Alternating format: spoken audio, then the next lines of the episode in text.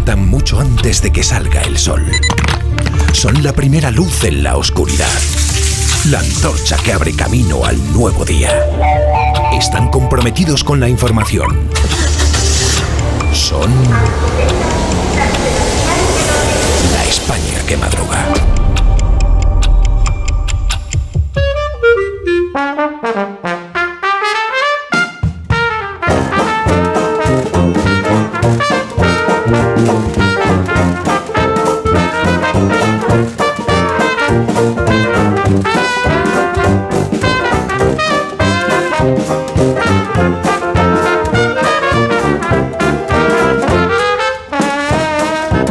España que madruga recibimos al profesor Rodríguez Brown. Buenos días, Carlos. Buenos días, a pesar del gobierno. Que habrá tenido un fin de semana, pues, interesantísimo. Mucho, porque me leí el último libro de Maggie O'Farrell, El retrato de casada, que publica el asteroide, y que el libro está bastante bien. Ahora, ahora lo pongo en Twitter. Daniel Ramírez García Mina, el nuevo Buenos días. Buenos días, muchachos, y buenos días, abuela. Buenos días. Rosa Belmonte, buenos días. Muy buenos días. ¿Sabes que yo conocí a María Kodama en Murcia? ¡Hombre! Pues la verdad es que no, pero- Tenía un pelo muy bonito, ¿Ah, se lo sí? dije. Tenía, claro. Feliz José Casillas, buenos días. Buenos días, yo no he leído tanto como el profesor, pero he hecho 21 kilómetros corriendo. ¡Ole! ¡Ole!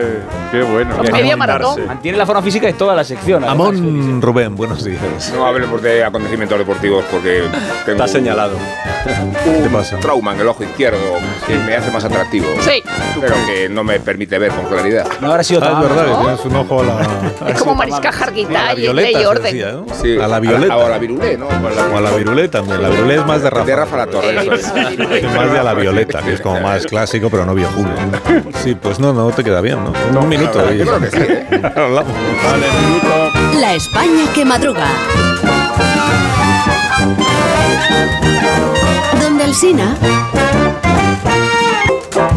¡Vámonos! Son las 8 menos 20, una hora menos en Canarias. Y hay siete preguntas y media para iniciar la mañana del lunes, la primera de las cuales es... Bueno, antes cambiamos la sintonía porque vengo afrancesado en la vigilia de una semana muy inquietante, la España que se lee, vamos a llamarla, y pregunto en primer lugar si será capaz Macron de aguantar el desafío de las calles. La movilización de mañana puede resultarle traumática mucho al presidente francés. La segunda, Empieza a ser lo de menos la reforma de las pensiones la y tercera, empieza a ser lo de más el rechazo de los franceses a su presidente, a su autoritarismo, a su bonapartismo. La cuarta, ¿Es necesario recordar la tradición regicida de nuestros vecinos? la Es quinta, necesario recordar el poder y el peso del antisistema en la sociedad francesa. la sexta, ¿Cuánto van a crecer la extrema derecha y la extrema izquierda a cuenta de los caos en las calles y de las revueltas que se avecinan? la ¿Y séptima, cuánto se va a contagiar a todos los sectores y todos los estamentos? La indignación de los primeros trabajadores. y la media, que es la última. Recordaremos algún día el marzo del 2023 como Los periódicos de esta mañana, ¿de qué tratan, Dani? Eh, Cuéntame. uy, Ayer fue uno de esos días en que no nos pasó mucha cosa, por eso los periódicos de hoy son como un casino de Las Vegas. Sus portadas están llenas de números, de apuestas, de análisis y de predicciones, como si se hubieran confabulado. Los diarios publican esta mañana varias encuestas a la vez. Empezamos por la de ABC. Feijó ganaría las elecciones con 143 escaños, le seguiría el PSOE con 111, después Vox con 45, luego Podemos con 20. De entre todas estas marcas, la de Feijó es la única que crece en número de diputados. Los nacionalistas vascos y catalanes se mantienen. Si agitamos esta coctelera, la realidad está clara. PP y Vox sumarían mayoría absoluta. Se abriría una negociación en la que Feijó pediría la abstención de Abascal para poder gobernar en solitario y en la que Abascal le pediría a Feijó que lo nombrara vicepresidente. Si prospera esta segunda opción, Rubén Amón y Pablo Iglesias irían juntos a Portugal. Hablamos ahora de Madrid, encuesta de Confidencial, que otorga mayoría absoluta a Ayuso. Los periodistas deberíamos pedir perdón a los apellidados Díaz en España, ahora que hay que pedir perdón incluso por lo que hicieron tus ascendientes hace 500 años, porque si es Díaz Ayuso decimos Ayuso y si es Yolanda Díaz decimos Yolanda. 69 escaños sacaría la actual presidenta de la Comunidad de Madrid. Con esa cifra no tendría que pactar con nadie y aquí ya dejó claro el otro día que está hasta las narices de Rocío Monasterio. Antes de las últimas elecciones, Ayuso me dijo que si se tuviera que hacer un tercer tatuaje sería un 69, porque es el número de escaños que necesita para gobernar en solitario. No he confirmado si se tatuaría la cifra o si se tatuaría una representación de la cifra. Esto conviene especificarlo porque los tatuadores a veces se vienen arriba y ante las lagunas del pedido tiran por la calle del medio. Ayuso 69 escaños según el sondeo del Confidencial. Le sigue Mónica García con 28. 28. Tercer puesto para el PSOE con 26. Ignacio Varela, que ha analizado lo que hay detrás de estos números, dice que el ayusazo anterior no fue un espejismo y ni un efecto transitorio de la fiebre pandémica. Escribe, propongo un juego para un curso de comunicación política. Imaginen tres carteles electorales con los rostros de Felipe González, Zapatero y Sánchez, todos ellos con la palabra libertad. Uno de los tres no funciona. A continuación, imaginen otros tres carteles con las caras de Aznar, Rajoy y Ayuso con la palabra libertad. Solo uno funciona. Bueno, podéis abrir los ojos después de haber participado en, en este ejercicio de psicoanálisis. Tercera encuesta del día, la de la razón sobre Castilla-La Mancha. ¿Qué pasa con el pajismo? La corriente inaugurada por el propio presidente manchego, don Emiliano, el día que este programa se desplazó a Tomelloso. Cuidado con tatuarse el pajismo. El PSOE ganaría las elecciones con 15 escaños, le seguiría el PP con 14, Vox obtendría 4. Como la mayoría absoluta está en 17, la derecha podría desbancar a Paje según esta predicción. Se habla también de los, en los periódicos hoy de los viajes de Sánchez y de Feijó.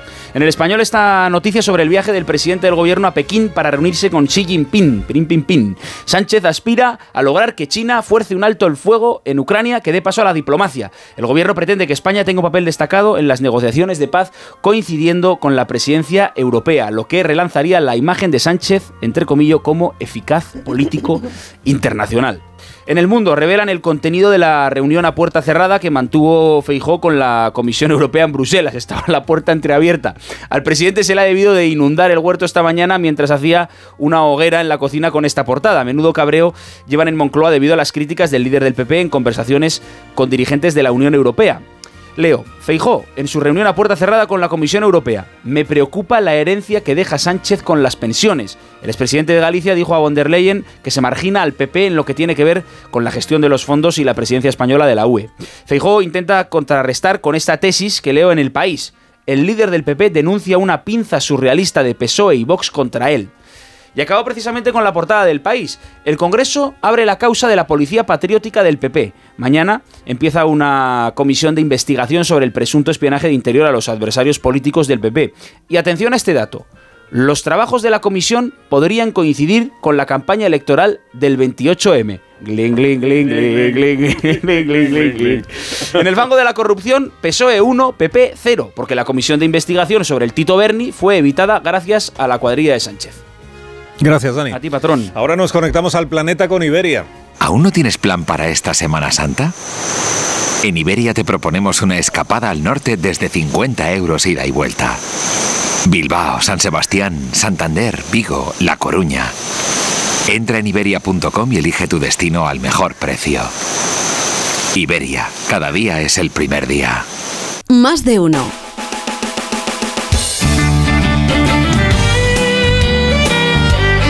Hoguera de Belmonte que arde esta mañana, Rosa. Pues continuamos con el análisis del discurso político de Yolanda Díaz. Según Josu de Miguel en su columna del Mundo, Yolanda Díaz tiene la virtud de hablar a los españoles como si fueran espectadores de Barrio Sésamo. Entrevista en papel a Belén Esteban por sus 25 años en la tele. Dice que Sálvame es la mayor creación del siglo XX, del XXI y del XXII. Cierto. Igual que el país ha sido el artefacto cultural más importante en España a finales del siglo XX. Pero a lo mejor Belén Esteban se pasa de siglo. La censura a Agatha Christie, que sabes que es la última. Leo en ABC sobre muerte en el Nilo. La señora Allerton dice, en el original, vienen y miran y miran y sus ojos son simplemente repugnantes, al igual que sus narices. Y no creo que me gusten mucho los niños. Se queda en no creo que me gusten mucho los niños. y una mujer joven descrita como de tipo gitano en el misterioso caso de Styles es ahora una mujer joven. Inés Fernández Ordóñez, estamos, ya sabemos, en el Congreso de Cádiz de la Lengua, nos dice en una tercera que podemos utilizar español y castellano con libertad. Yo me quedo más tranquila, porque a veces es tan problemático como decir pasionaria o la pasionaria. Fran Hervías, que ha escrito el libro Ciudadanos, la historia jamás contada, dice a Juan Fernández Miranda que Arrimadas es la persona que más ha traicionado a España y a los españoles. Hombre, se me ocurren más personas. Este tío sí sabe vender libros, ¿eh? Titular en La Razón de Antonio Resine. El COVID me lo pagó algún cabrón del Barça. Esto no aguanta en una novela de Agatha Christie, ya te lo digo. Aunque en el texto no es exactamente así. Él dice, iba a haber la ida en el Bernabéu, pero la última vez que fui cogí el COVID. Y le, y le dicen, es que es mal sitio. Y él dice, no, era por el Barça. Algún cabrón me lo pegaría. Hombre, no, no, no es lo mismo. Eh, bueno, que Pantoja ya ha estado en el colorido baile de la rosa, que estaba dedicado a Bollywood. No hay fotos con Carolina que se pasó los colorines por ahí, pero sí de Pantoja con Shirley Bassey. y un vídeo donde ambas canturrean Bésame mucho. Esto es mejor que Carolina. Y el que invitó a Pantoja es un transformista, un señor drag queen, que era el marido del misterioso empresario. Todo reinas, todo reinas. Ahora el despertar liberal de Carlos Rodríguez Brown con estas noticias de empresa, profesor. Ya mismo expansión, Santander, BBVA y CaixaBank. 2.500 millones en cocos con la primera ventana de amortización el próximo septiembre. La banca europea afronta la crisis con tres veces más capital que en 2007. Esto está vinculado con, con la noticia anterior. ¿eh? El corte inglés contempla poner en alquiler sus 100.000 plazas de garaje, sin perjudicar a los clientes, claro. Y AENA, está divertida, AENA saca a concurso el primer súper de un aeropuerto. Va a estar en el parking de la T1 de Barajas. Cinco días. La mejor. Este es el mejor titular del año. Atención. El Banco Central Europeo avisa de la exposición de España a la inflación por el cambio climático, señora. Pero no, no, esto no puede ser. Pero sí, el economista, en fin, ojo con esto, ojo con esto, ojo con esto. La Unión Europea exige a España bajar su déficit 19.500 millones en 2024. Ojo, eh, que bajar el déficit, señora, puede ser subir los impuestos a usted, ¿eh? Vámonos a China, antes de que llegue Sánchez, porque de China habla la prensa económica internacional. ¿Qué te parece esta transición? Muy bonita. Es impresionante, ¿eh? Se habla mu muchísimo de China. El Wall Street Journal se pregunta, ¿por qué las apps chinas son las favoritas entre los jóvenes estadounidenses? Dice, no son los algoritmos, sino pues una, un esquema muy competitivo orientado al, al, usuario, claro. El Financial Times nos cuenta que los beneficios de las empresas industriales chinas se derrumban a pesar de la relajación de los controles del COVID. Y terminamos con la columna Lex, que está muy jugosa, habla de las crisis bancarias y dice que hay que aprender del pasado. ¿Por qué? Y porque intervenir pues limita el daño, pero también diluye el incentivo a protegerse ante el riesgo.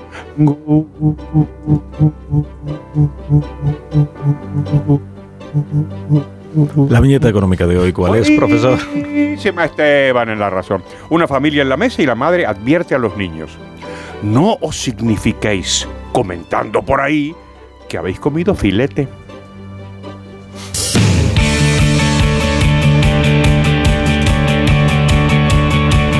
Queda por contar la actualidad deportiva con Feliz José Casillas. Con el enfado por la insolvencia, por la mala fe, las críticas de los pilotos de motociclismo en el comienzo del Mundial, especialmente sobre Mar Márquez, que provocó un grave accidente en el Gran Premio de Portugal, en el que se llevó por delante al local, el Uso Oliveira, y estropeó la carrera al local de aquí, a Jorge Martín, el de San Sebastián de los Reyes, que pide a Márquez que cambie el sentido de las palabras por los hechos, porque lo de pedir perdón ya no vale. Le podía haber explotado la rodilla a Oliveira, dijo Espargaró, cabreado porque lo de las motos no es boxeo.